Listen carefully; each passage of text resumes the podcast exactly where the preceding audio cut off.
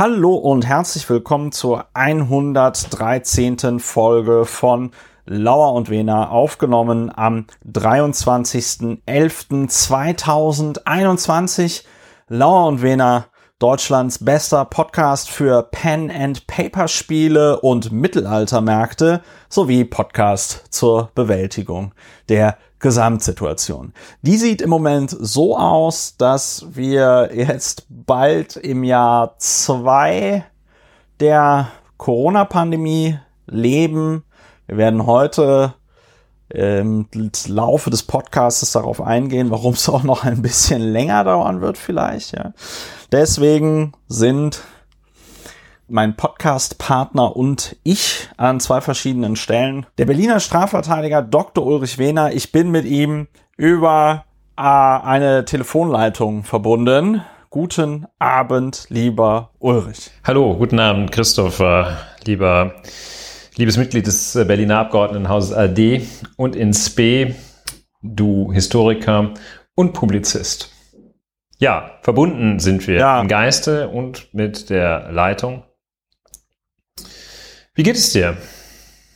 Oh, das wäre ja mal, jetzt wäre eigentlich, wollte ich das gerade fragen, ob wir überhaupt, weil ich, ich taste mich ja so ganz vorsichtig an sowas ran immer, aber äh, mir geht's eigentlich ganz gut, ne? Also äh, muss, ne? Also die äh, Gesamtsituation ist natürlich im Moment eher gar nicht mal so gut, aber persönlich geht's eigentlich ganz gut. Heute habe ich äh, zehn Packungen FFP2-Masken abgeholt. Ich dachte, ich verkauft. Hatte. Zehn Packungen nee, nee, nee, verkauft. Ja, Verkauf, Verkauf auf, auf dem Schulhof. Nö. Äh, und noch mal, noch mal so eine ganze Packung 25 Antigen-Tests, ne? Äh, ich sag mal so, ne? Die vierte Welle kann kommen. Ich bin jetzt bestens vorbereitet. Und äh, in meinem direkten Umfeld sind auch alle geimpft und geboostert und so. Also ja, ich meine, die Situation ist natürlich total scheiße, aber man macht halt das Beste draus. Ne? Und selbst? Ja, um das Wort aufzugreifen, eigentlich gut. Das Wort eigentlich ist ja ein sehr schwieriges, ein sehr schwieriger Begriff. Das kommt ja. aus, glaube ich, äh, zu eigen sein und äh, ja, es schränkt so ein bisschen ein und sagt, mir geht's gut, aber genauer genommen, im Grunde und tiefer betrachtet geht's mir vielleicht doch nicht so gut. Das hat eine, eine ja, tiefere Bedeutung. Ich äh, glaube, ich recherchiere mal, wie das eigentlich zustande kommt. Ja, aber eigentlich Was, gut. Dass man, dass man eigentlich sagt. Ja. Ich sage dann ja auch immer eigentlich und uneigentlich. Ja. Das ist äh, wahrscheinlich präziser, ja. Ja, also ich, ich habe die, also ich würde das mit dem eigentlich gar nicht so überinterpretieren. Ich habe das bei mir bemerkt, ich mache das einfach oft, wenn ich ähm, ja versuche darauf hinzuweisen, dass ich vielleicht nicht recht haben könnte oder so, ja. Also, aber gut kann jeder selber entscheiden, wie er das will. Bevor das jetzt hier zu äh, depressiv und ähm, sowieso und überhaupt wird, Ulrich, äh, traditionell ist es ja deine Aufgabe. Wir wollen ein besonders niederschwelliger Podcast sein. Die Leute sollen hier reinfinden, egal ob sie schon langjährige Lauer und Wener HörerInnen sind oder ob sie das jetzt hier zum ersten Mal hören. Ulrich, was machen wir hier eigentlich bei Lauernwener? Bewältigung der Gesamtsituation ist äh, unser Anspruch, unser Ziel. Bewältigung der Gegenwart, zuweilen auch der Vergangenheit. Unser Anspruch. Und das machen wir mit einer Technik, die wir demnächst wahrscheinlich als äh, Heilverfahren zulassen werden, äh, dem faktenbasierten Aufregen. Das funktioniert so, dass man diesen ersten Impuls einfach loszuschreien, wenn zum Beispiel die üblichen Verdächtigen irgendeine Ungeheuerlichkeit rausgehämmert haben. Statt also einfach loszuschreien, sammelt man sich einen Moment, guckt mal, was ist genau gesagt worden und äh, benennt das dann oder bewertet es neu. Und das hat den Vorteil, dass das faktenbasierte Aufregen die negative Energie mindestens neutralisiert und zuweilen in positive Energie umwandelt und eben nicht die Menschen die falsche Richtung einnehmen lässt, dass sie dann sich so aufregen und nur aufregen, dass sie zu Parteien des rechten Spektrums tendieren. So ja. geht das. Äh, man muss auch, man muss auch jetzt nicht zu einer ähm, Partei des rechten Spektrums tendieren, um zum Beispiel auch ein komplettes Arschloch zu sein. Ne? Das geht auch ohne. Das passiert aber sehr leicht, wenn man sich da immer, immer, immer wieder einfach so seinen seinen Impulsen hin. Ja, ich glaube gerade in der heutigen, äh, in der Situation, in der wir uns aktuell befinden, ist gerade dieser dieser gestörte Emotionshaushalt bei vielen Menschen in Freistaat Sachsen zum Beispiel. Ähm, äh, ja, ich habe jetzt gelacht, das ist eigentlich gar nicht zum Lachen.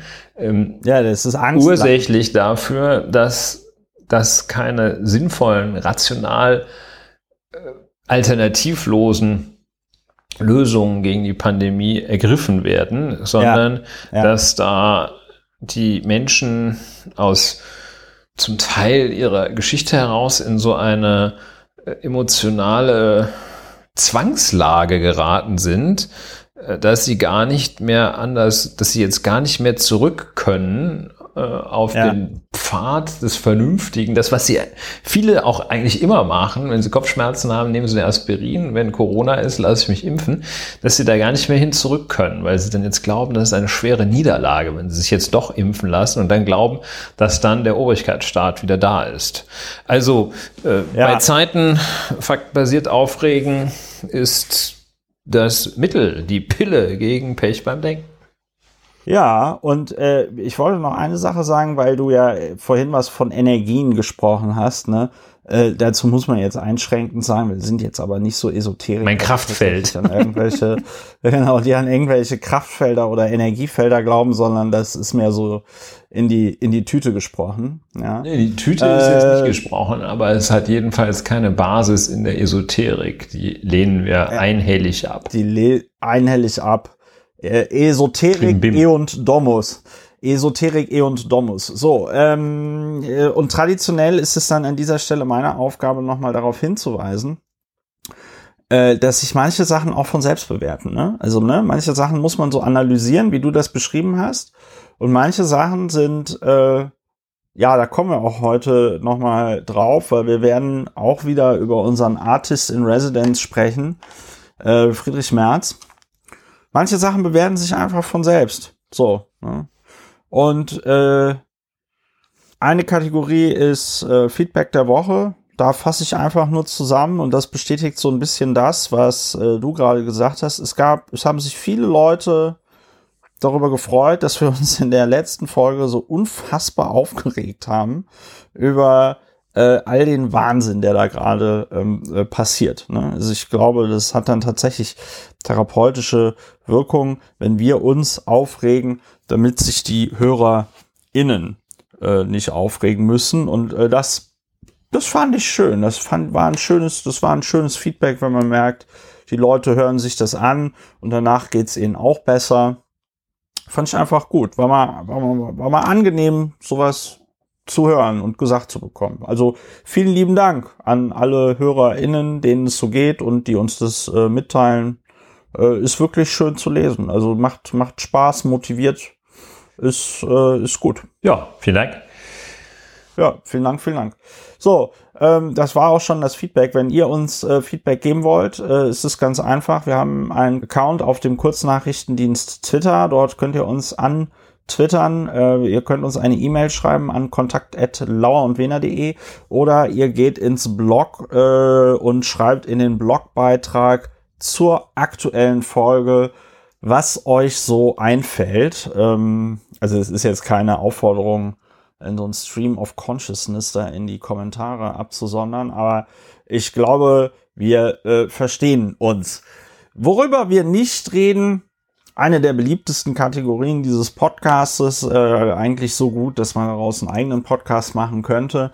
Worum geht es dabei? Nun ja, es gibt äh, in dieser ja, Mediendemokratie Menschen, die wissen, welche Knöpfe sie drücken müssen, damit die Allgemeinheit komplett ausrastet. Und äh, man muss aber über manche Dinge schweigen, also strategisch schweigen, damit das Spiel derer, die darauf bauen, dass wir uns alle empören, nicht aufgeht. Und äh, das machen wir hier. Wir reden einmal über Dinge, damit wir nie wieder über sie reden müssen. Das äh, funktioniert meistens sehr gut, bis auf Friedrich Merz. Äh, über den muss man gefühlt im Moment jede Folge nicht reden. Ich denke, wenn er aber die Wahl zum Bundesvorsitzenden der CDU wieder verloren hat, äh, wird es dann wieder etwas ruhiger werden um ihn und dann ähm, können wir uns anderen schönen, schönen Themen widmen. Ja, worüber wir nicht reden, äh, haben wir heute ein äh, Füllhorn voller Füllhörner. Ähm, und du wolltest anfangen, lieber Ulrich, mit Ministerlisten. Ja, das äh, Institut der Ministerliste. Das äh, ist jetzt seit ja, einigen Tagen, so gefühlte Dauer eine Woche, so dass äh, auf NTV insbesondere, aber auch an anderen Stellen des äh, Berliner Medienzirkus immer wieder Listen auftauchen und dann wird so gesagt, ich habe hier eine knallheiße Ware und zwar die Liste mit den Ministern und Ministerinnen, auf die sich Rot-Grün äh, äh die Ampel geeinigt hat. Rot-Grün. Ja. das war wohl ein Wunsch, also Rot-Grün-Gelb geeinigt hat. Tja, Annalena, hättest du mal das Buch nicht geschrieben. Sind dann, ja, das sind dann ja. so Listen, über die sich dann viele aufregen, weil äh, ja. ganz überraschenderweise es nicht so ist, dass tatsächlich da dann alle Wünsche von allen erfüllt werden. Und ja. die sind dann Listen, auf denen äh, Christian Lindner Bundesfinanzminister wird. Und so. Ja, und auf denen äh, niemals sich ein Mensch mit dem berühmten Migrationshintergrund findet. Und dann äh, werden also diese Listen nicht, die sind nicht überprüfbar, was für einen Ursprung die haben. Und ich gehe auch davon aus, dass in den Koalitionsverhandlungen, die nicht da sitzen und einer, keine Ahnung, Saskia Esken dafür verantwortlich ist, dann immer in so eine Word-Tabelle zu schreiben, wer jetzt äh, wohlgemerkt Word, nicht Excel, ich habe das nicht verwechselt, Word-Tabelle zu schreiben, wer jetzt welches Ressort bekommt und dass diese Liste dann geleakt wird. Also das sind halt ja. nichts anderes als äh, mehr oder weniger gebildete Gedanken, die sich Menschen machen, wie es sein könnte. Und äh, dass man möglicherweise einen Treffer landet, wenn man sagt, Frau Annalena Baerbock wird außen, das Ressort Außen bekommen, Äußeres, Äußerstes, Okay, das kann man sich auch anhand. Sie kommt ja vom, sie, sie kommt, kommt, ja vom, vom Völkerrecht. Völkerrecht ne? Äh, das würde ja allerdings wiederum bedeuten, dass Robert Habeck Landwirtschaftsminister wird. Ähm, aber gut. Ja, die kommen dann und dann ja. regen sich alle auf, äh, dass da äh, so wenig Ostbiografien und das Cem Özdemir und überhaupt sowieso niemand, der Sohn oder Tochter von Menschen sind, die nicht vor 70.000 Jahren schon hier gelebt haben, ähm, dann regen sich alle auf und äh, am Ende regen sich alle darüber auf, dass irgendeiner da mal zusammengeschrieben hat, was er gerade denkt, wer welches Ressort macht. So, deshalb darf man ja. da einfach nicht zu lange drüber reden, darf man eigentlich gar nicht drüber reden. Ja. Das gibt es wohl auch typischerweise in diesen Situationen.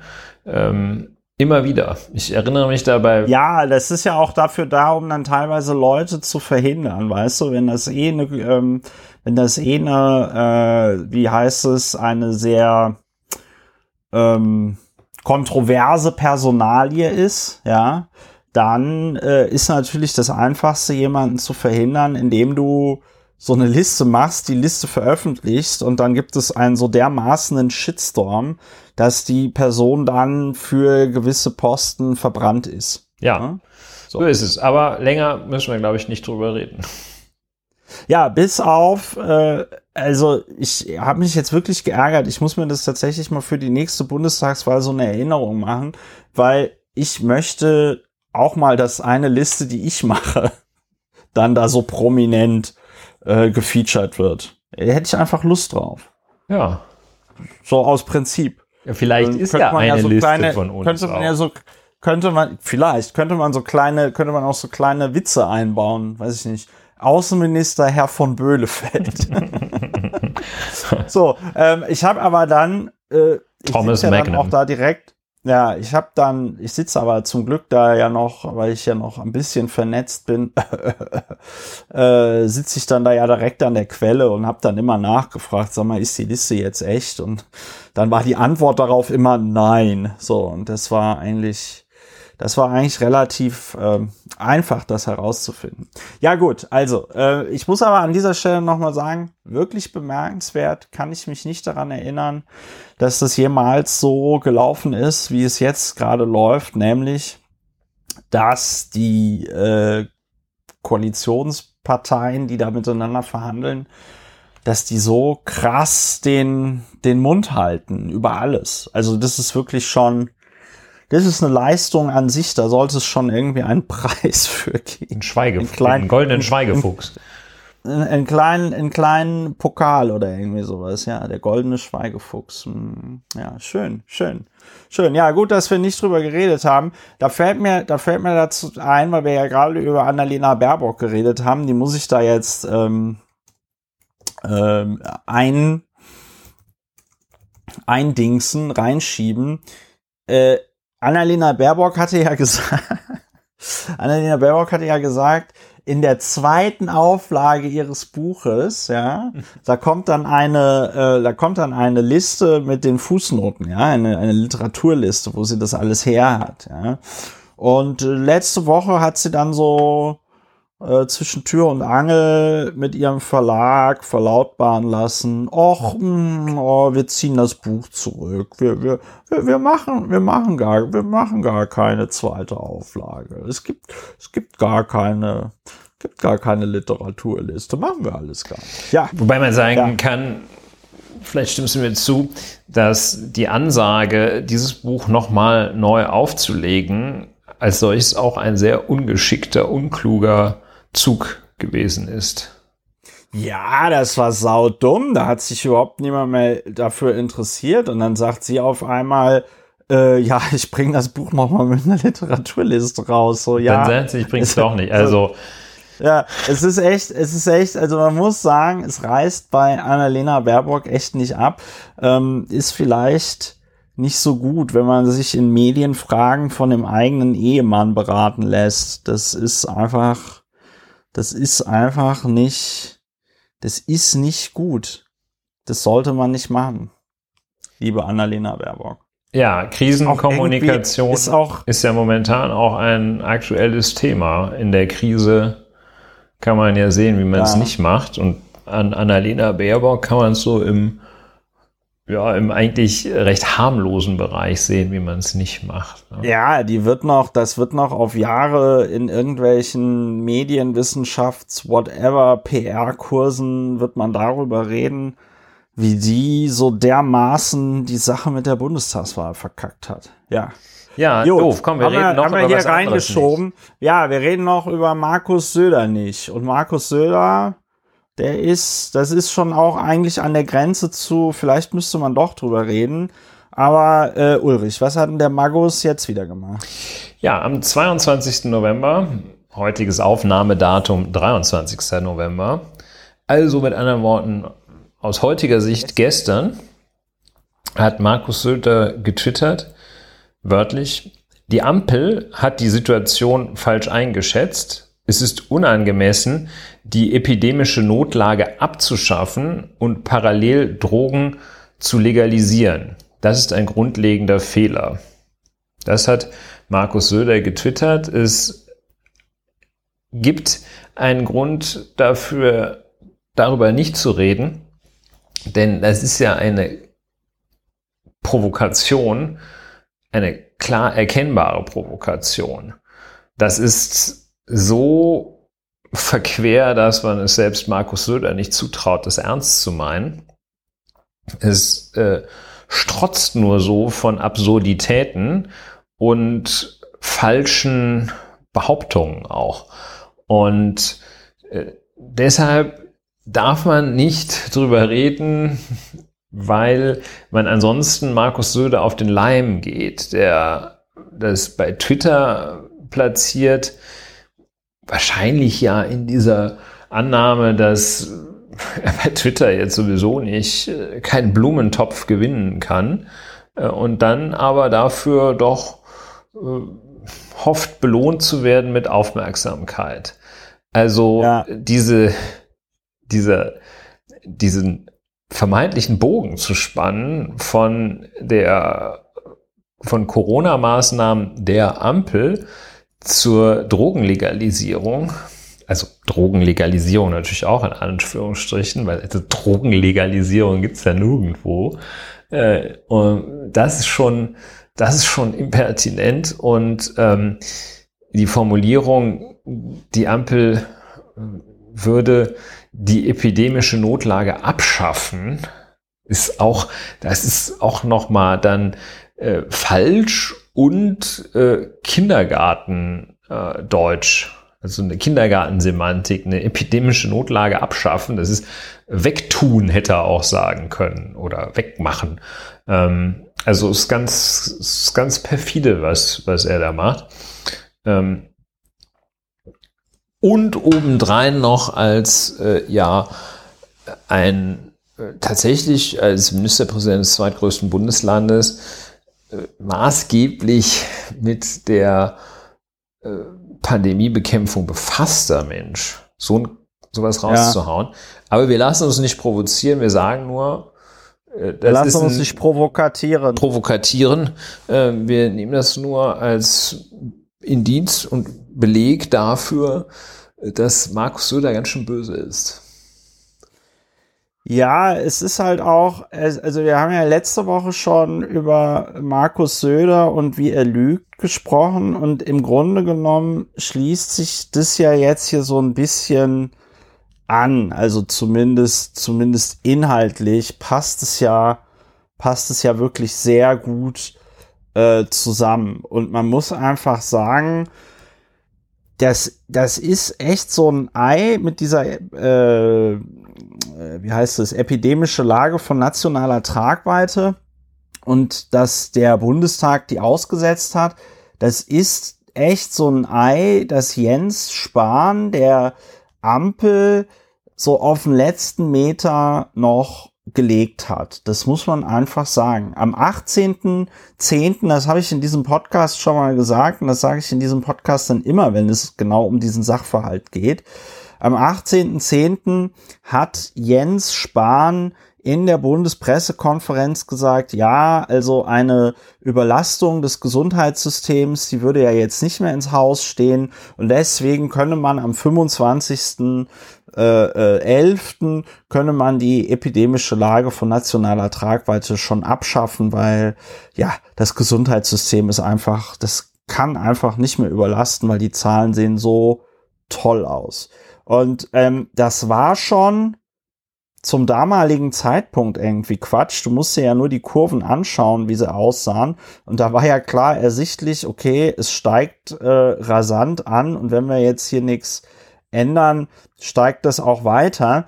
Und ich muss sagen, das ist in meinen Augen auch so ein bisschen äh, Medienversagen, dass man da nicht sich daran erinnert, wer da den Stein überhaupt ins äh, Rollen gebracht hat. Und dann hat ja Jens Spahn selber im Spiegel-Interview gesagt, ja, also ihm sei schon klar, dass das so äh, nicht gestimmt habe, aber er hätte halt es nicht mehr gesehen, dass es eine Mehrheit für die Verlängerung der epidemischen Lage von nationaler Tragweite im Bundestag gibt, was natürlich doppelt Quatsch ist, weil CDU und SPD, also die Parteien, die das die ganze Zeit beschlossen haben übers letzte Jahr, noch immer eine Mehrheit haben. Ja, Jetzt rege ich mich wieder über Jens Spahn auf. Ja, kommt man von Söder auf Spahn. Kein ganz ungewöhnlicher Weg. Kein ganz ungewöhnlicher Vorgang, ja. Und Ja, äh, aber Jens Spahn, Zum Glück. Wir, aus gegebenem Anlass, wie es bei Verstößen gegen die Hausordnung in der Wohnungseigentümergemeinschaft typischerweise heißt, aus gegebenem Ja. Anlass In der WEG. in der WEG, nicht zu wechseln mit der EWG, aus gegebenem Anlass äh, müssen wir eine Sonderrubrik äh, einrichten. Zwei Dinge, über die wir doch, Menschen, über die wir doch reden. Ähm, ja, und äh, da, du hast gerade schon äh, Jens Spahn mit seinem Kommunikationsdesaster in, in den Ring geworfen, sozusagen, wie Ach Markus so, Söder aber ich wollte ja noch, ich wollte ja noch über Michael Kretschmann nicht reden, ne? Ach ja. Den haben wir jetzt vergessen, ne? Also, weil Michael Kretschmer, das ist auch ganz schnell. Michael Kretschmer hat, ich glaube, gestern Abend in den Tagesthemen oder so, äh, so ein Interview gegeben, wo er so ganz betroffen in so ein Mikrofon reinspricht und dann halt so mitteilt, äh, was jetzt alles in Sachsen für Maßnahmen ergriffen werden und so weiter und so fort. Jedenfalls, worüber ich gestolpert bin, äh, Michael Kretschmer sagt, ja, er hätte sich ja den ganzen Sommer lang über bemüht, hätte man sich bemüht, den Leuten das Tragen der Maske nahezulegen und so. Da muss man nur ein bisschen googeln und was findet man da? Am 16. Juli war Sachsen das erste Bundesland in Deutschland, das es den Kreisen erlaubt hat, bei einer Inzidenz von unter 10 die äh, die Maskenpflicht im Einzelhandel abzu, abzuschaffen. Und das wurde dann auch prompt getan. Und das war zu einem Zeitpunkt, wo Drosten gesagt hat, wir müssen aufpassen, wenn das so weitergeht, kriegen wir eine vierte Welle mit Delta und so, ja. Ähm, und das fand ich wieder sehr bemerkenswert. Das reiht sich irgendwie ein in den Blödsinn, äh, den er verzapft, über den wir letzte Woche gesprochen haben. Und äh, das war auch eigentlich alles, was ich zu das war auch eigentlich alles, was ich zu äh, Michael Kretschmer da an der Stelle äh, sagen wollte. Das äh, fand ich aber, wie gesagt, sehr ähm, äh, bemerkenswert, dass der sich da hinstellt, ohne mit der Wimper zu zucken und sagt, wir hätten, sie hätten sich den ganzen Sommer über halt bemüht, dort äh, ja, ähm, dass, dass, dass die Leute Masken tragen und so. Und gleichzeitig war er dann derjenige, der daran beteiligt war, dass die Leute im Sommer überhaupt gar keine Masken äh, trugen. Das ist äh, schwierig, wie es so schön heißt. Ja, es ist der Moment, in dem man eigentlich jeder, jeder auf qualitativ hochwertigeren Zeitung, Publikation, welcher Art auch immer, noch so eine Tabelle beifügen müsste, in der links steht, was nun gesagt wird und rechts, äh, was Wirklichkeit ist, beziehungsweise seinerzeit gesagt wurde. Also da stünde dann links, ja. Kretschmer sagt, am 22.11.21, ich habe immer vor Masken gewarnt und rechts steht, äh, auf Initiative von Michael Kretschmer wird in Sachsen die Maskenpflicht aufgehoben im Einzelhandel. Ja, das wäre eine Übung, sollte man eigentlich meinen, aber es ist wahrscheinlich, kommen die viele äh, Journalistinnen. Man kommt ja äh, nicht, mehr nach. Nicht mehr hinterher. Man kommt ja, In der ja, man kommt ja nicht mehr hinterher. Es wird so viel, es wird so viel gelogen und Quatsch erzählt. Äh, du bist ja gar nicht mehr in der Lage, das alles äh, äh, zu analysieren und zu fact-checken und, und sonst irgendwas und wie der ganze Spaß heißt. Der ein oder andere Fact-Check ist natürlich sehr einfach. Ähm, und wir hatten uns äh, überlegt, dass wir einfach ähm, einmal kurz über Friedrich Merz, Artist in Resident of, äh, in Residence äh, of äh, Lauer and Wiener, ähm, Ja. reden. Und zwar ein Tweet vom 24. Oktober 2021, den Friedrich Merz, der sich gestern hat befragen lassen von Parteimitgliedern. Ähm, und dann, ja, nee, da, das, das, das, das, lasse ich jetzt. Äh, Ich sage nur, ich sage kurz, wir, wir geben den Tweet wieder. 24.10.21, also dieses Jahres auch genannt. Äh, Corona darf nicht mehr unser ganzes Leben diktieren. Ein sehr großer Teil der Bevölkerung ist geimpft. Inzidenz und Hospitalisierung liegen deutlich unter den Horrorszenarien von zum Beispiel Herrn Lauterbach. Wir müssen so schnell wie möglich zum normalen Leben zurückkehren.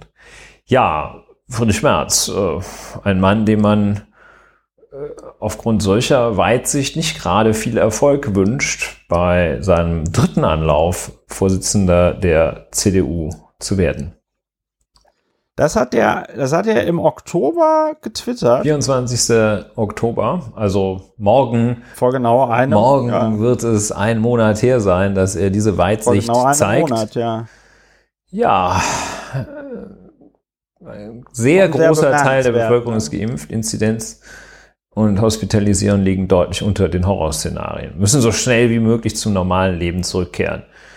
Vor allen Dingen war das ja auch falsch, weil äh, Inzidenz und Hospitalisierung und das alles hat ja genau auf der Kurve äh, der Prognose vom, vom äh, Robert äh, Koch Institut äh, gelegen. Ne? Ja, es ist nicht nur äh, in der Projektion aus damaliger Sicht falsch, sondern äh, es ist schon in dem Moment, nämlich am 24. Ja. Oktober um 11.17 Uhr, ist es schon falsch, weil äh, seinerzeit lag das noch in dem, schon seinerzeit lag es im Szenario zum Beispiel des Robert Koch Institutes, dass, ähm, ja, der kann es einfach nicht. So, ähm, Kurz reden ja. hat, äh, müssten wir auch noch, wie ja schon geschehen, ähm, noch einmal kurz über äh, den geschäftsführenden Bundesgesundheitsminister. Ja. Der äh, sich heute Morgen im Deutschlandfunk geäußert hat, in seiner Eigenschaft als geschäftsführender Bundesgesundheitsminister und ja. ähm, da gesagt hat, er halte die Einführung einer allgemeinen Impfpflicht in der Corona-Krise momentan nicht für zielführend. Ja. Die Begründung lässt aufhorchen. Sie löst unser akutes, aktuelles Problem nicht. Wir brechen diese Welle ja nicht mit einer verpflichtenden Impfung und aufhorchen ganz besonders jetzt, die käme viel zu spät, die Wirkung. Tja, hm. Schwierig, schwierig, schwierig, schwierig, ja, schwierig. wenn man ja, an einer, ja, ja, schwierig. Das ist vielleicht auch so ein, eine Selbstkommentierung wert hier. Die käme viel zu spät, die Wirkung.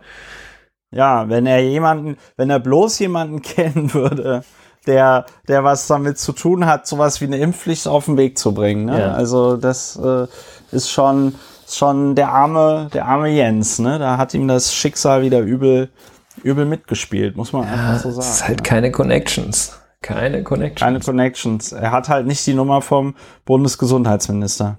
Ja, anders als die Monika Hohlmeier. Ja, und äh, hier der Sauter und der Nüsslein, die kriegen ja alle ihr Geld zurück, ne? So. Ähm, ja, aber äh, das ist schon, ich, ich frage mich ja im Moment bei Jens Spahn, frage ich mich tatsächlich, ist das ist der, ist der tatsächlich so, ist der so dumm? Ist der so dumm oder macht der, fährt der jetzt da wirklich im Bundesgesundheitsministerium auf den letzten Meter jetzt so eine verbrannte Erde-Politik, ja, und äh, schaut einfach, dass er der äh, Ampelkoalition da möglichst große Eier einfach legt. Ja, dass das also das, was er da, das, was er da jetzt macht, einfach nochmal möglichst großen Schaden verursacht und ja, die in möglichst feste, nicht besonders gute Wege bringt. Das ist das, was ich mich frage. Also kann man das, was Spahn macht, mit Blödheit erklären oder ist das schon Vorsatz? Und ich bin echt so an dem Moment, wo ich sage, das, also so blöd kann er nicht sein, weil er an anderen Stellen schon auch gezeigt hat, dass er zumindest formal ganz äh, intelligent ist, ne? So. Ja, da gibt es ja den einen Grundsatz, man, dass man nichts der Böswilligkeit zuschreiben soll, was mit Dummheit hinreichend erklärbar ist. Ähm, ist aber natürlich nur ein Grundsatz, der häufig gilt, aber natürlich im Einzelfall nicht zwingend. Ich glaube, dass Jens Spahn einfach kein guter Denker ist und dass Denken ist nicht so seine Stärke vielleicht. dass ne? man an Jens Spahn sehr genau exemplifiziert hat den Unterschied zwischen einem äh, erfolgreichen Politiker und einem guten Manager. Manager gerne auch im politischen Sinne. Jens Spahn kann ja so ein bisschen politische Welle schieben. Ähm, er hat es jedenfalls vermocht, äh, vergleichsweise jung, in hohe und höchste Positionen äh, zu gelangen, weil er das hat, was Politiker wahrscheinlich teilweise auszeichnet, äh, die Fähigkeit, sich zu vernetzen, so ähm, hate to say it, aber ja so ganz gefällig zu reden. Und auch ich bin vor längerer Zeit mal auf ihn reingefallen, als ich ihn sehr flüssig reden hörte. Und äh, das, das kann er ganz gut, wenn gleich es mich große Überwindung kostet, das zu sagen. Wenn es aber dann daran geht, tatsächlich zu handeln, dann ist er dazu gar nicht in der Lage, weil er es nicht kann. Nun ist ein Gesundheitsministerium, ja. das ist jetzt nicht so, dass Jens Spahn da jeden Tag die ganzen Maßnahmen ergreift, aber ja. ähm, er hat es nicht vermocht, da Sinnvolles auf die Beine zu stellen. Er kann es einfach nicht. Und weil ihm vielleicht das politische Talent gegeben ist, aber nicht die Substanz, das auch umzusetzen. Der schafft es gerade in ein Amt zu kommen und dann ist, ist Peter-Prinzip. Essig. Ja, Peter-Prinzip auch. Ähm, aber hier liegt es in der Persönlichkeit von ihm begründet, dass es nicht kann. Ne? Woher ja, soll er es äh, auch können? Ne? Woher soll er es können? Ja, also von genau, der woher soll er es Ausbildung können? bei der West 24 vielleicht nicht. Und dann ist er mit 24, dann ist er mit 24 in den Deutschen Bundestag gekommen. Also, An der Fernuni Hagen äh, lernt man weder im Bachelor noch im Master, wie das, wie das geht. Ja. Zumindest, wenn man Politikwissenschaft dort studiert. Ähm, es ist, es ist aber auch ein bisschen peinlich, wenn du Politiker bist, dann an der Fernuni Hagen einen Bachelor und Master in Politikwissenschaft zu machen. Ich also, möchte nicht wissen, wir haben keine Informationen, aber ich möchte nicht wissen, wer daran mitgeschrieben hat. Ja, bestimmt ein paar Kumpels von der Jungen Union. Ja, das ist etwas, was ich an Jens Spanier schon äh, häufig kritisiert habe, was du gerade da beschrieben hast mit, mit der Ausführung, äh, also wie der, wie man im Management-Sprech sagen würde, mit der Execution, ja, die Execution, ähm, kriegt er nicht hin, weil er halt Verlautbarungspolitik macht, ne? weil er Verlautbarungspolitik macht, also genau eben dieses irgendwo sich hinstellen, sagen, ja, wir stellen fünf Milliarden Euro für Pflegekräfte bereit, wohl wissend, dass ihn in, äh, weiß ich nicht, einem Jahr natürlich niemand fragen wird, was ist eigentlich, Jens, was ist eigentlich mit den fünf Milliarden Euro passiert? Wie viele Pflegekräfte haben wir denn da jetzt, ne? So. Und das, äh, da muss man sagen, das ist ähm, einfach, also da gebe ich dir recht, verkaufen tut er sich gut, aber was dann da am Ende übrig bleibt, äh, wenn es um die Execution geht, das ist doch sehr, sehr erbärmlich. Und vor allen Dingen, also insbesondere wenn man sich vergegenwärtigt, nachdem der Wieler da ja jetzt seinen Wutausbruch hatte, dass ihm da ja alles vor die Füße gelegt worden ist. Ne? Also die hatten, die hatten da Leute, äh, die das alles korrekt vorhergesagt haben und trotzdem war er nicht in der Lage, Maßnahmen zu ergreifen. Ja, zu ergreifen, anzustoßen, wenigstens vehement oh. zu vertreten. Dann könnte er jetzt sich dahinstellen und sagen, ich habe es doch gesagt. Stattdessen sagte, das hat keiner gewusst. Ja, also muss noch mal erwähnt werden. Wir sind sehr gespannt, naja, und vor allen Dingen, äh, ob äh, wo Jens Spahn auftaucht, äh, wenn er aus ja. dem Amt dass er noch geschäftsführend innehat, dann äh, entfernt ist. Und ich bin auch gespannt, ob es äh, noch den einen oder anderen Skandal, ob äh, und wenn ja, wie viele staatsanwaltschaftliche Ermittlungsverfahren es gegen Jens Spahn noch gibt. Wobei er ja zumindest den politischen Instinkt hatte, die Avancen von Monika Hohlmeier und äh, der jungen oder der Tochter von Gerold Tandler, deren Vornamen ich nicht weiß, ähm, bei Zeiten äh, jedenfalls nicht mehr Vorschub zu leisten und gesagt, hat er dann auch ziemlich deutlich gesagt, okay, das ist mir zu heiß.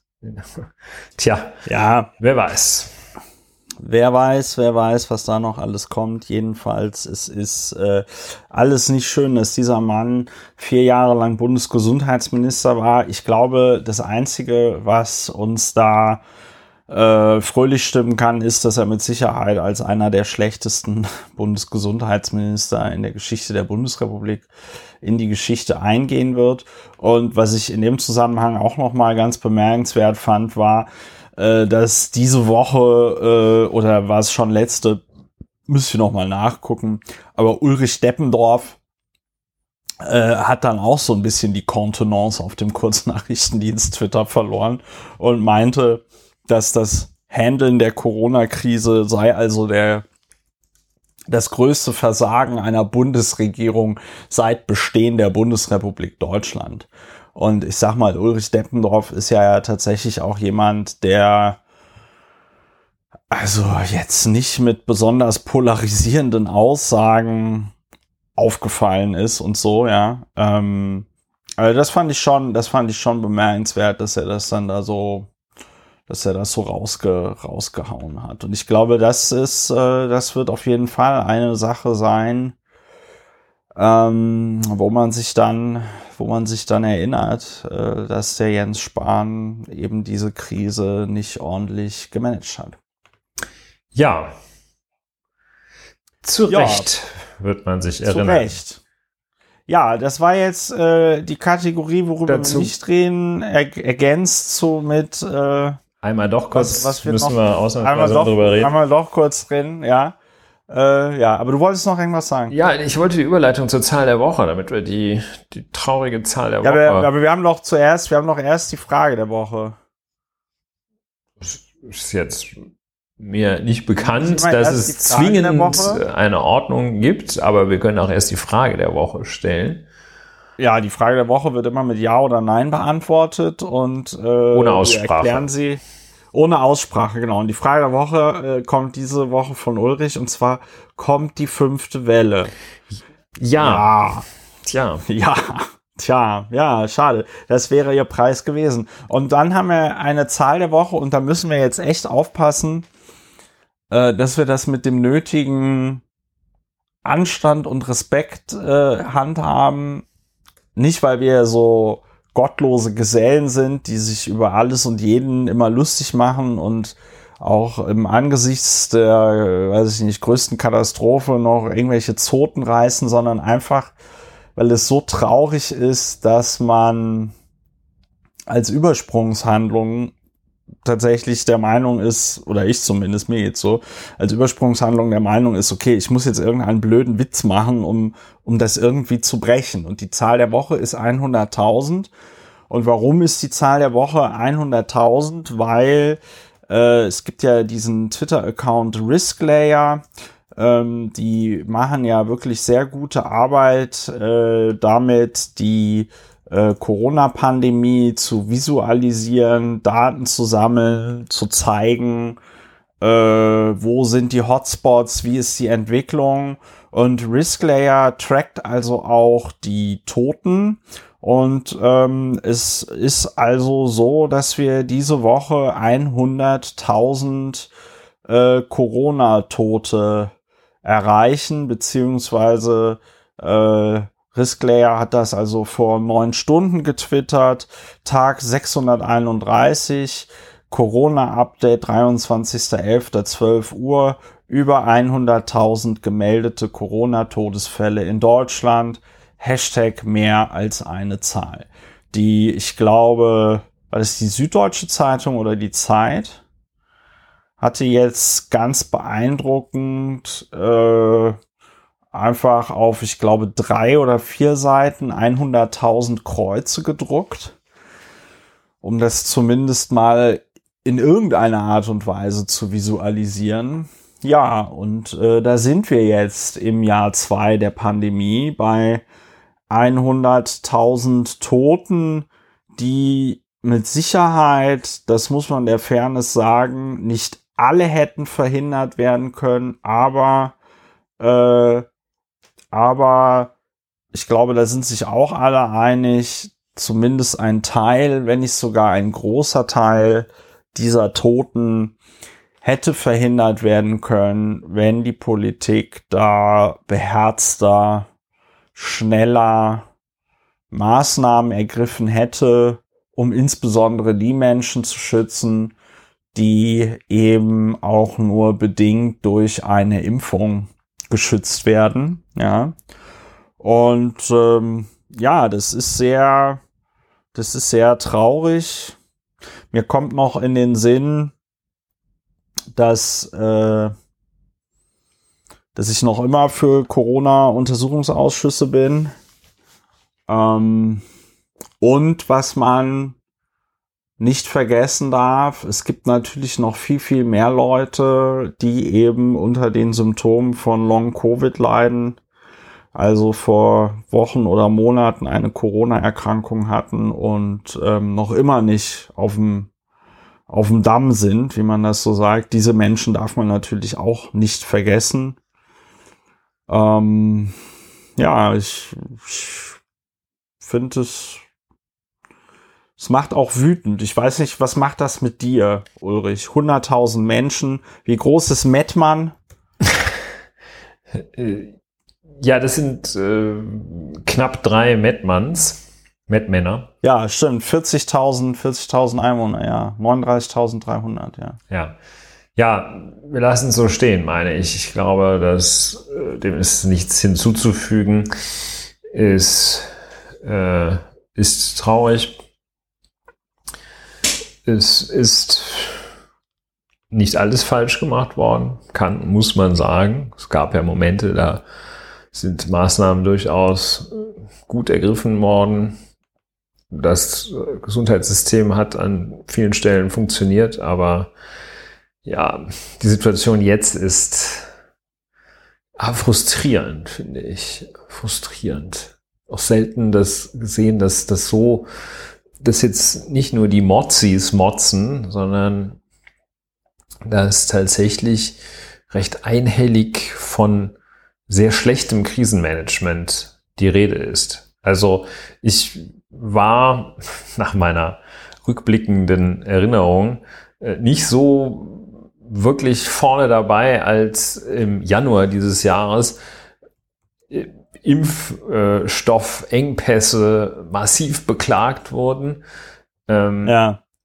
Ich bin jetzt aber dabei, äh, den tatsächlich auch meinen bescheidenen Zeigefinger zu heben beim völligen Versagen Maßnahmen im Hinblick auf die vorhersehbare vierte Welle nicht zu ergreifen. Das ist ja, um äh, in, auf das Gebiet des, der, der Rechtswissenschaft zu kommen, ähm, das ist Fahrlässigkeit.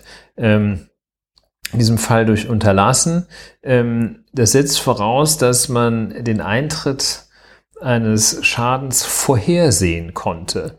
Ja, man handelt nicht fahrlässig, ja. wenn man äh, nicht handelt oder seine Pflichten verletzt. Ähm, wenn ein Meteorit auf die Erde fällt, den man nicht sehen man halt nicht wissen. Ja. Oder was man auch gar nicht, äh, also Vorhersehbarkeit das ist eine ganz wichtige Sache dafür, ob jemandem, für die Frage, ob jemandem ein Fahrlässigkeitsvorwurf gemacht werden kann oder nicht.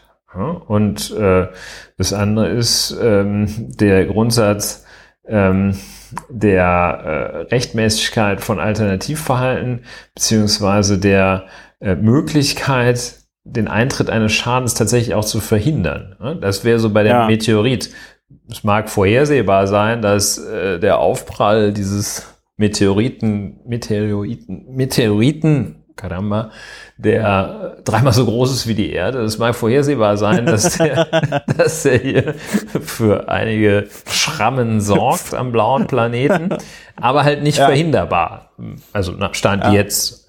Ähm, das ist äh, dann auch nicht fahrlässig, wenn man den ja. da nichts gegen tut. Aber kleine, die kleine Definitionsmerkmale der Fahrlässigkeit hat das hier.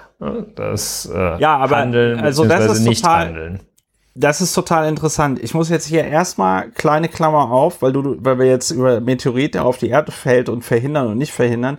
Es kommt jetzt tatsächlich ein Film raus mit ähm, Leonardo DiCaprio und Jennifer Lawrence und äh, äh, Jonah Hill und äh, wie heißt sie? Ich glaube Meryl Streep spielt ja. die Präsidentin und der Film heißt Don't Look Up und da geht es tatsächlich darum, dass äh, Leonardo DiCaprio und Jennifer Lawrence zwei Astronomen innen spielen, die äh, also entdecken, dass ein riesengroßer Asteroid, Meteorit auf die Erde knallt und ähm, sie sind dann bei der Präsidentin und versuchen es ihr zu erklären und alles und äh, die macht dann in ihrer Kampagne daraus Don't Look Up. Ja, ähm, ich nehme mal an, dass die Amerikaner da die jüngste Vergangenheit mit äh, Corona mit Corona verarbeiten. Und jetzt äh, Klammer zu, weil das, was du jetzt sagst mit der Fahrlässigkeit und dass das, was da die Bundesregierung gemacht hat, auch fahrlässig ist, das war eine Frage, die kam neulich im äh, Stream auf. Da habe ich nochmal gesagt, okay, will ich, äh, will ich gucken, äh, will ich dich dann auch fragen. Trotzdem gibt es ja da kein, weiß ich nicht, Bundesregierungsministerstrafrecht oder so. Die, die werden dafür ja nicht belangt, ne? Das wird man jetzt, äh, das wird man, wird man sehen. Hm, also es ist. Oder habe ich dann Schadensersatzansprüche auch zum Beispiel gegen, gegen, die, gegen die Bundesrepublik Deutschland? Das sind jetzt verschiedene Fragen auf einmal. Also äh, es gibt den, äh, den Amtshaftungsanspruch für äh, Schäden durch Amtshaft durch äh, fehlerhaftes amtliches Handeln. Äh, das ist eine gleichzeitig eine Privilegierung äh, des der einzelnen Person, die da handelt. Hm? Also bisschen kompliziert ausgedrückt, da macht man dann nicht den Jens Spahn verantwortlich, sondern die Bundesrepublik. Das ist Haftung bei Amtspflichtverletzung äh, zivilrechtlicher Art. Ähm, eine strafrechtliche Haftung äh, scheitert typischerweise und ist auch gar nicht so verkehrt, dass das äh, in vielen Fällen scheitert, äh, an, an vielem, nämlich zum Beispiel an der fehlenden konkreten Tathandlung und der fehlenden Verwirklichung aller Tatbestandsmerkmale in einer Person, weil das ganze ja äh, ein, aus einem recht komplexen politischen, administrativen System heraus geschieht. Und so übel man Jens Spahn finden mag, kann man nicht ihm vorwerfen, dass er äh, einzig und allein gehandelt hätte. Also er ist ja glücklicherweise nicht der, äh, der Chefboss von allen. Daran scheitert da äh, die, die Strafbarkeit an an, an der Konkretisierung des äh, vorwerfbaren Handelns und, und ähnlichem und natürlich einer gewissen Privilegierung äh, des Handelns von Kollegialorganen und äh, dem Handeln in Ämtern. Das wäre wahrscheinlich falsch, da eine individuelle Verantwortlichkeit äh, zu weiträumig anzunehmen. Bei Jens Spahn allerdings werden wir das weiterhin und konstant prüfen. ja, dreckiges Lachen am anderen Ende, ja. Ja, ja, ja. Nee, also gut, aber ich meine, ich, ich habe auch, also der, der, der, das Problem ist auch einfach, ich habe, ich habe, was ich mir so gedacht habe, war halt, ja, okay, klar, du sagst halt, äh, ne, fahrlässig und so, aber die äh, würden sich wahrscheinlich versuchen, damit rauszureden, dass sie auch sagen, ja, guck doch mal ins Ausland, das ist doch überall gleich. Ja, es hat ja kein Land besonders gut hingekriegt. Ne? So, ich glaube, das wäre dann auch so eine ja, Verteidigung. Ja, die Kausalität muss man natürlich auch erstmal nachweisen. Das ist jetzt der Tod von äh, Herrn X oder Frau Y äh, tatsächlich An auf das Spahn. Nichthandeln äh, oder das falsche Handeln von, das pflichtwidrige Handeln des Herrn Jens Spahn tatsächlich zurückzuführen ist. Also ja, das ist schwierig. Aber ich meine, äh, klar, äh, das ist ja in den meisten Fällen auch gut und richtig, dass nicht das Strafrecht äh, eine Partei aus der Regierung befördert, sondern der Wähler. Das ist vom Prinzip her schon sehr gut. Also, ja. ähm, ja, schwierig ist es halt in so schwierigen Zeiten wie jetzt, wo das äh, nicht nur damit zu tun hat, dass irgendwo ähm, ja, dass irgendwo ein Unternehmen pleite geht äh, oder äh, ein Krankenkassenbeitrag erhöht wird, sondern dass es eben äh, Stichwort Zahl der Woche in diesem Fall ganz besonders deutliche und ganz besonders schwerwiegende Konsequenzen hat, wenn da Mist gebaut wird. Ja. Mist, kein Fachbegriff. Ja, ähm, vielleicht so zur ja. Entspannung ein bisschen, ein bisschen äh, Sport. Ja, aber bevor wir zum Sport kommen, hier an dieser Stelle noch der Hinweis, man kann diesen Podcast unterstützen, da freuen wir uns sehr drüber. Es gibt jetzt das schöne Lauer und Wiener Plus. Bei Lauer und Wiener Plus kommt der Podcast früher und mit Kapitelmarken, das ist besonders gut. Ähm, wie das alles funktioniert, steht auf plus.lauer und wena.de. Äh, man kann da entweder Geld äh, überweisen per Dauerauftrag oder per PayPal und ähm, wir freuen uns über alle, die diesen Podcast unterstützen. Wenn du zu denjenigen gehörst, die den Podcast schon unterstützen, möchte ich mich an dieser Stelle nochmal ganz herzlich bedanken. Das ist schön, dass ihr dabei seid. Ähm, das ist gut. Es werden immer mehr. Das ist auch schön. Und äh, ja, bleibt dabei und äh, empfehlt uns äh, weiter. Und sollte es noch immer, was ich nicht glaube, irgendwelche Probleme geben, den Stream ordentlich äh, einzubinden, dann meldet euch unter kontakt.lauer und Wiener.de. Ja, äh, jetzt kommen wir zum Sport. Das wollte ich schon immer mal. Sport, wie wir ja. Kommen wir zum Sport. In unserer Heimat sagen. In Nordrhein, in der, unserer Nordrhein-Westfalen. Wo, wo, komm, wo kommst du eigentlich her? So, ähm, nee, eigentlich. So, also, reden wir über, reden wir über Sport. Nee, wo du wirklich herkommst, muss man dann. Nee, wo du jetzt wirklich herkommst, wolltest du. kommst doch nicht von hier. Du kommst doch, du bist doch nicht von hier. Wo bist du denn her? Aber das muss man doch mal so. fragen dürfen. Ich meine, das muss man, ich habe das doch nicht rassistisch gemeint. Ich habe ja, doch selber also, eine polnische Frau, die mir im Haushalt hilft. Schwarz. So, ich werde das ja wohl noch selber wissen, wann etwas rassistisch ist oder nicht. Das würde ich auch einen dunkelhäutigen Taxifahrer fragen. Der Elke Heidenreich Gedächtnispreis heute verliehen bei Lauer und Wena. Ja, also wir Sport. haben zwei lustige Sportereignisse. Äh, fangen wir mal an mit dem ersten. Ja, lustig ist auch das Anfang. Natürlich äh, äh, lustig ist auch lustig ist relativ, ja. Äh, das ist auch ein Pulitzer-Preis verdächtiger Satz. Ja, Markus Anfang ähm, hatten wir, äh, hat sich nicht so hervorgetan durch sportliche Erfolge, aber äh, Markus Anfang war bis vor kurzer Zeit Trainer des äh, die Sportredaktion hat nicht so ganz gut gearbeitet. Ich glaube, Zweitligisten Werder Bremen oder sind die? Ja, ja wahrscheinlich. Ja, Zweitligisten Werder Bremen. Die sind nämlich kürzlich abgestiegen. Ich glaube sogar im letzten Jahr. Und wir sind auch Deutschlands bester Podcast für Pen and Paper äh, äh Spiele und Mittelaltermärkte und eben nicht für Sport. Ja, das muss man. Das ist richtig. Markus Anfang, äh, von dem ich gerade ein Bild hier vor Augen habe, und man muss sagen, dass die Buchstaben MA auf seinem Trainingsanzug, das steht nicht für Magister Artis offenbar, sondern für Markus Anfang. Und es ist auch, ich muss auch ganz, ich muss auch ganz ehrlich sagen, Anfang, also keine Witze über Namen, aber sagen wir mal so, es gibt schon günstigere Namen als Markus Anfang. Ja, vorwerfen können wir ihm das nicht. Das soll auch kein Vorwurf sein, aber ich würde sagen, vom Namen her ist Herr Anfang schon mal ein bisschen gehandicapt. Also sein Assistent, äh, wahrscheinlich keine Ahnung, ob der weiterhin da ist, aber sein seinerzeitiger Assistent hieß dann Florian Junge. Anfang Junge.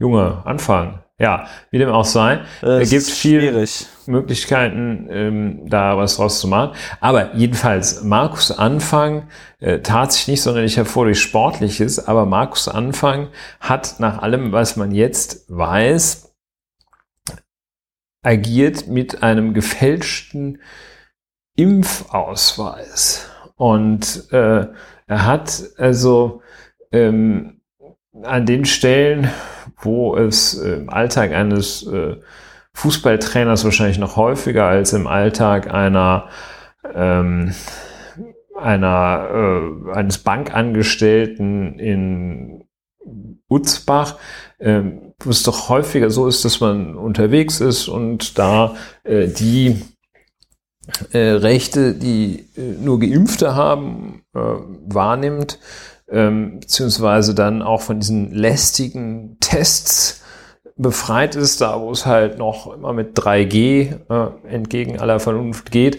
Jedenfalls, das hat er wohl so wie es nach derzeitiger Indizienlage aussieht, hat er wohl alles dadurch zu umgehen versucht und teilweise erfolgreich umgangen, äh, dass er sich einen, Impf-, einen gefälschten Impfausweis besorgt hat und den eingesetzt hat. Das ist äh, ein sehr, sehr starkes Stück. Die Indizienlage hat jedenfalls dazu geführt, dass der SV Werder Bremen den Herrn Anfang und gleich seinen Co-Trainer Florian Junge mit sofortiger Wirkung äh, zum Rücktritt bewegt hat.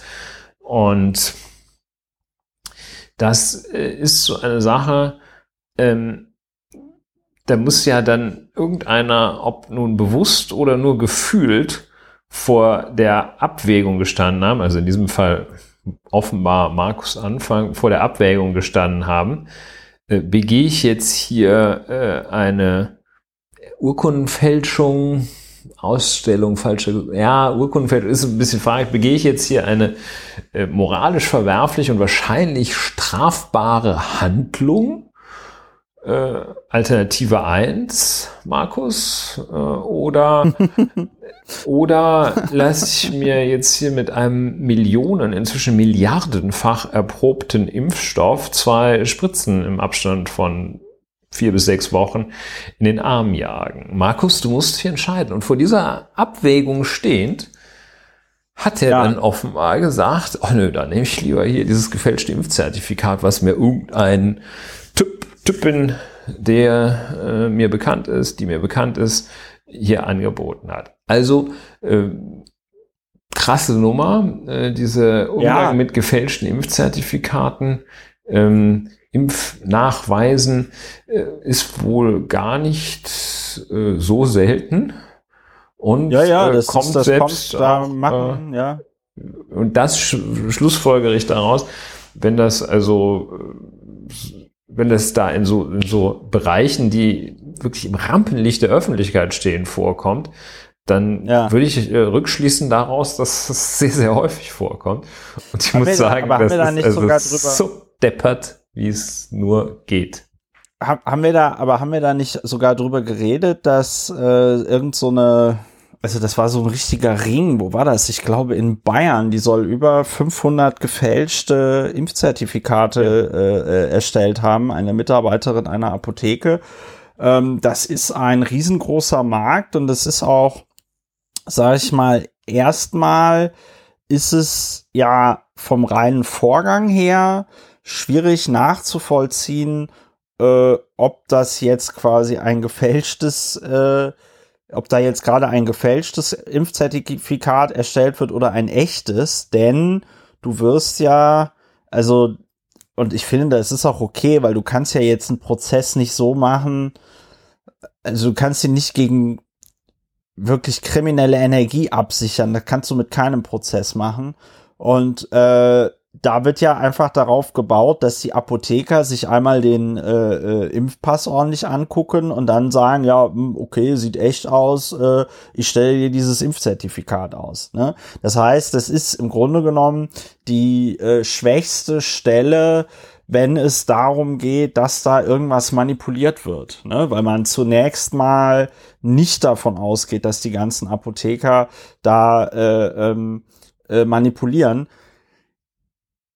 Dass diese Manipulation stattfindet und was da stattfindet, ist halt in meinen Augen doppelt und dreifach asozial, weil ähm, es ist ja nicht so, es ist ja nicht nur so, dass äh, die Person dadurch, dass sie dann vorgibt, geimpft zu sein und nicht geimpft ist und sich dann obendrein auch noch nicht testen lässt, ähm, dadurch gefährdet diese Person ja einfach ganz konkret andere Menschen, aber auch sich. Ja. Und äh, das ist in einer Situation, wo sich alle irgendwie dann darauf verlassen, ah ja, der ist ja geimpft, ähm, ist das schon mal irgendwie komplett äh, äh, äh, assig.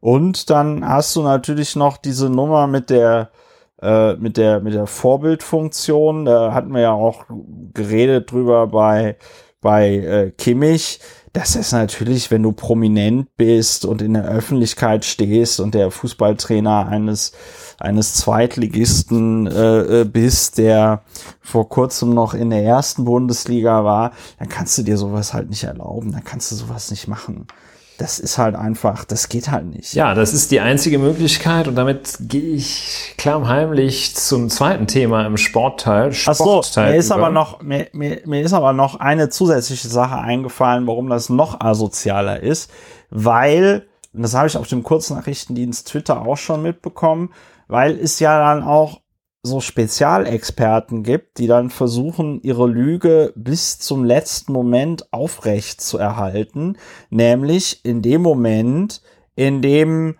äh, die dann eingewiesen werden ins Krankenhaus und dann werden die halt gefragt, sind sie geimpft? Ja, ja, ich bin natürlich geimpft, ne? Hier haben sie doch meinen Impfpass und äh, sich dann halt rausstellt, äh, ja, also äh, sind halt eben doch nicht geimpft, sondern ähm, die Impfung ist gefälscht. Aber ich denke auch, dass der eine oder andere Impfdurchbruch dann möglicherweise von ähm, eben Leuten stammt, die halt nie geimpft worden sind. Und das finde ich ist dann auch noch mal extra extra scheiße. Ja, äh, die einzige Möglichkeit, womit ich jetzt mehr oder weniger ja. klammheimlich zum zweiten Teil des Sportteils, Sportteils komme. Ja. Die einzige Möglichkeit eigentlich für Leute wie Josua Kimmich und Konsorten, etwas besser auszusehen, sind halt solche Leute, die Sachen machen, wie Markus Anfang sie vorgeworfen werden.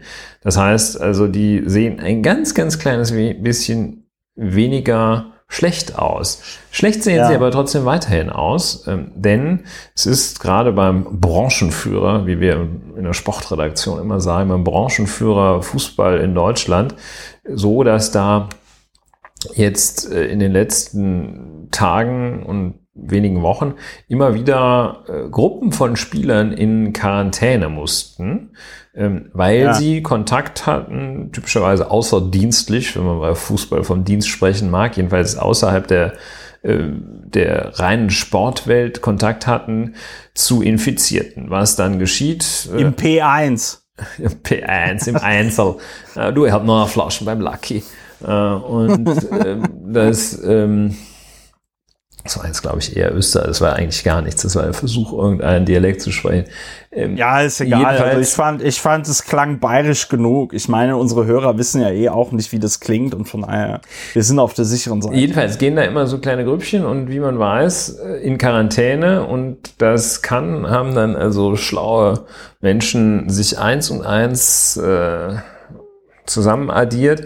Das kann dann eigentlich nur daran liegen, dass die, die da in Quarantäne gehen, ähm, ihrerseits nicht, nicht doppelt geimpft sind. Denn wer doppelt geimpft ist, das habe ich auch schon mal jetzt im Umfeld miterlebt, der äh, unterliegt typischerweise generell keiner Quarantänepflicht, wenn er auch engen Kontakt mit, mit Infizierten hatte. Das heißt also, äh, wären sie geimpft, äh, müssten sie nicht in Quarantäne. Sie sind in Quarantäne, ergo, sie sind nicht geimpft.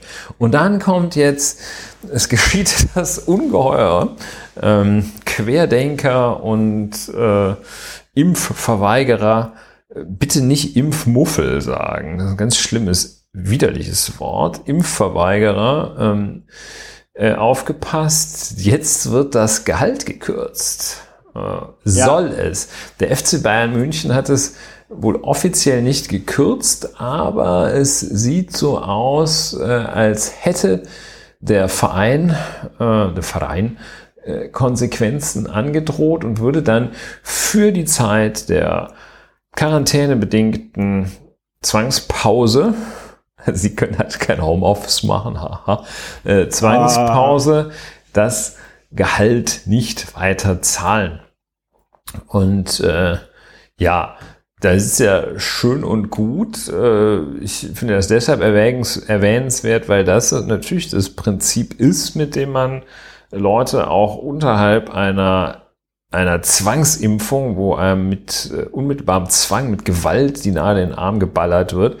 So kann man Leute kriegen, aber wahrscheinlich nicht bei Leuten, die ähm, 17 Millionen Euro im Jahr verdienen. Wie dem auch sei, es ist Anlass dazu, ähm, einen weiteren Markus auch in diesem Zusammenhang nochmal heranzuziehen, nicht den Markus Anfang, sondern den Söder Markus, der einfach immer, wenn es irgendwo äh, gilt, sich in den Vordergrund zu spielen. Und zwar immer, wenn es gilt, sich in den Vordergrund zu spielen, ohne dass man viel machen muss und ohne dass man sinnvoll handeln muss, sagt, ja, das finde ich völlig richtig, das ist eine Gehaltskürzung.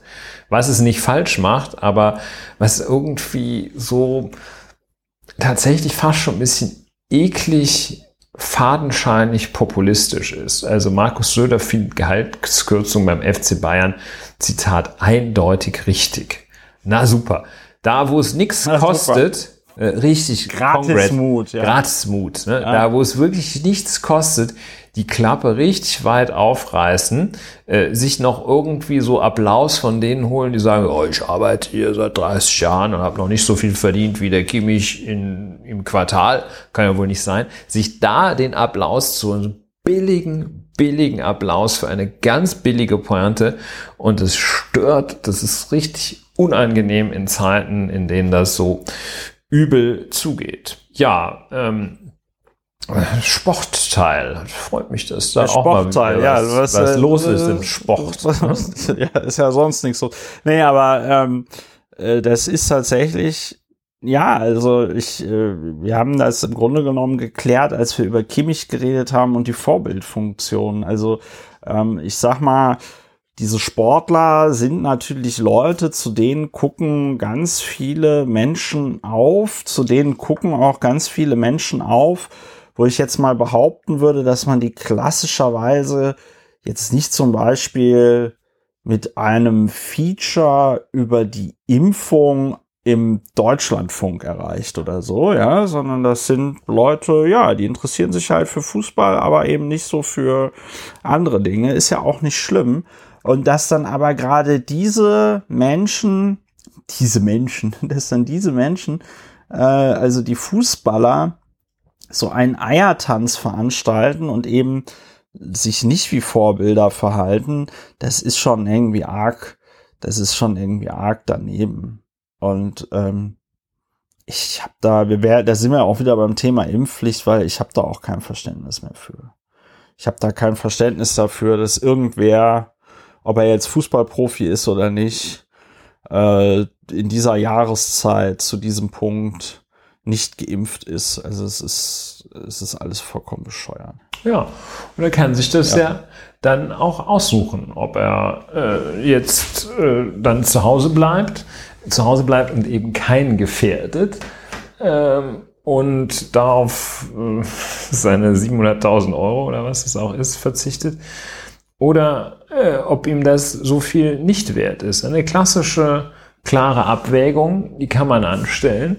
Ähm, die muss man dann anstellen. Ja, dann kann man sagen, also ich meine, wenn es euch so wichtig ist, ähm, dass ihr sogar bereit seid, andere Menschen massiv zu gefährden, wenn es euch so wichtig ist, dann zahlt doch halt auch ein bisschen was dafür. Im Fall von äh, Herrn Kimmich dann halt ein paar hunderttausend Euro.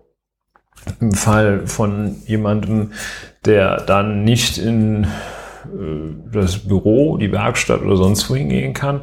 Vielleicht auch nur ein paar hundert oder ein paar wenige tausend Euro.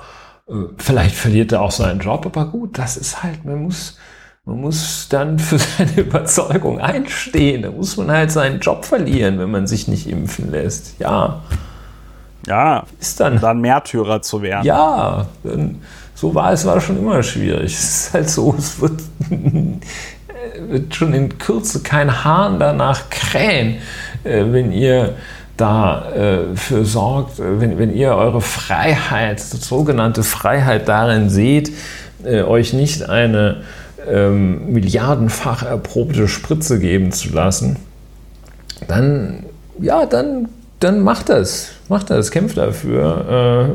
Äh, die Gesellschaft wird nicht gespalten dadurch, sondern äh, ihr werdet halt äh, abgespalten. Das ist keine Spaltung der Gesellschaft, sondern nur so eine ganz kleine Abspaltung ähm, von Menschen, die es einfach nicht raffen. Ja, fertig ist dann die Laube. Ja, äh, mir ist noch eine Sache eingefallen äh, zu Jens Spahn. Hm. Der hat ja gestern, glaube ich, äh, gesagt, jeder ist bald geimpft, genesen oder gestorben. Ja. Und das fand ich, fand ich deswegen interessant. Nicht nur, weil es ein Plagiat ist. Ja, do, doch, genau. Das fand ich deswegen, das fand ich deswegen interessant, ähm, weil äh, es ein Plagiat ist, weil das genau vor einem Monat, also das hat ge gestern hat Jens Spahn gesagt, ja, also am 22. Und vor genau einem Monat hat es äh, Karl Lauterbach gesagt. Äh, ja, äh, und er hat es, glaube ich, noch mit einer gewissen, ähm, mit Anzeichen von Empathie gesagt. Ne? Also ich glaube, er hat dann ja, gesagt, ja, ja. muss man also, dann da leider so, muss man leider so hart ja, sagen. Genau, genau. Äh, Karl Lauterbach fürchtet Tod vieler Ungeimpfter. Schreibt hier zum Beispiel der Stern am 29.10. Ende der epidemischen Lage. Lauterbach ungeimpfte bis März, geimpft, genesen oder leider verstorben. Ja. Ja, leider verstorben. Das ist, das ist dann etwas, was äh, Spahn beim Plagiieren durch die Finger gerutscht ist. Ich finde es auch deswegen schwierig, wenn es vom Gesundheitsminister kommt, weil es ja noch immer äh, Leute gibt, äh, die sich halt eben nicht impfen lassen können. Ne? Dazu gehören alle Kinder unter zwölf äh, und äh, alle Leute, die aus anderen Gründen sich nicht impfen lassen können. Und wenn du dann irgendwie sagst, okay, äh, jeder ist bald geimpft, genesen oder gestorben und du weißt, okay, geimpft kommt für mich schon mal nicht in Frage, weil ich mich nicht impfen lassen darf.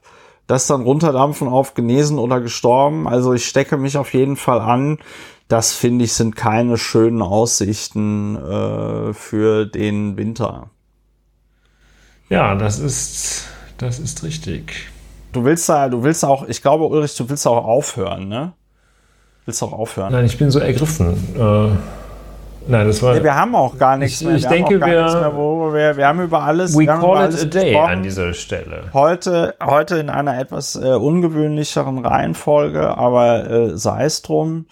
Ähm, das dürfte dann wahrscheinlich äh, die mit Abstand kürzeste Folge äh, gewesen sein, die wir jemals aufgenommen haben. Das ist aber auch nicht schlimm, dafür kann man sie dann schneller hören. ja. ja, Ähm, ja, also, äh, liebe HörerInnen, das war die 113. Folge von Lauer und Wena, aufgenommen am 23.11.2021. Lauer und Wena, Deutschlands bester Podcast für Pen-and-Paper-Spiele und Mittelaltermärkte sowie der Podcast zur Bewältigung der Gesamtsituation.